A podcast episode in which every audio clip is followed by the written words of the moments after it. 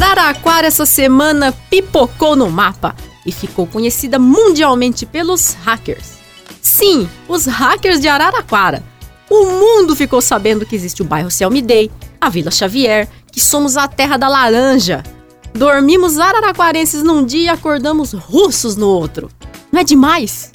Deixando a político, Sérgio Moro e os hackers de lado, esse podcast vai apresentar para você Araraquara. Você que só soube que essa cidade existia através do Twitter e dos memes. No ar, Morada Cast. Morada.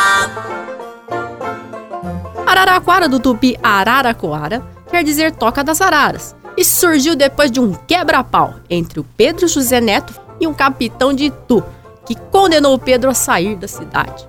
Mas o Pedrão era esperto e lá pelo ano de 1807 veio parar aqui, no sertão de Araraquara, a morada do sol, e construiu uma capelinha. Pronto, a freguesia foi fundada.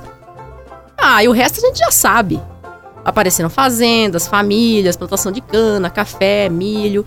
Tava tudo indo muito bem quando outro quebra-pau político marcou a cidade para sempre: o linchamento dos Britos a cidade ficou em evidência pela primeira vez, negativamente, após o Rosendo de Brito e o coronel Antônio Joaquim de Carvalho brigarem por questões políticas. O coronel morreu após um disparo acidental, diz a história, e o Rosendo e seu tio Manuel foram presos. E numa madrugada sinistra, linchados em frente à delegacia.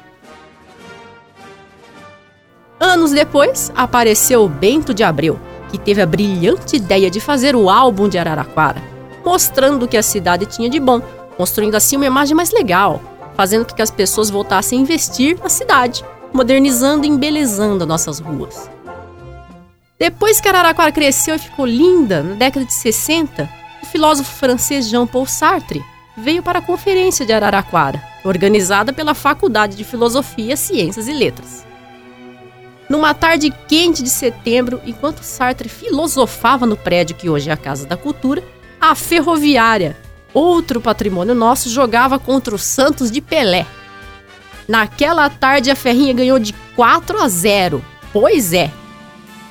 Dando outro salto temporal na história de Araraquara, a cidade tem cheirinho de laranja por causa da indústria do suco.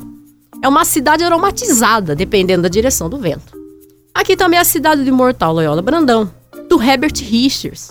Sim, gente, o Herbert Richards, ele nasceu aqui em Araraquara. O Zé Celso Martinez é araraquarense e também um dos grandes nomes do teatro. E tem também a Zilda Maio, ícone da porno chanchada e que mora aqui até hoje. A Lineker também nasceu e brilhou por aqui. A coxinha dourada é daqui do distrito, Bueno de Andrada. As nossas calçadas têm pegadas de dinossauros e temos uma rua que é um belo túnel verde de árvores.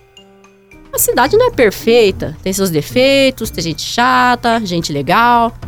Araraquara também tem histórias e ótimas lendas. Uma serpente que mora debaixo da igreja matriz, o casarão assombrado do assentamento. E agora a gente está esperando para saber se teremos a lenda dos hackers.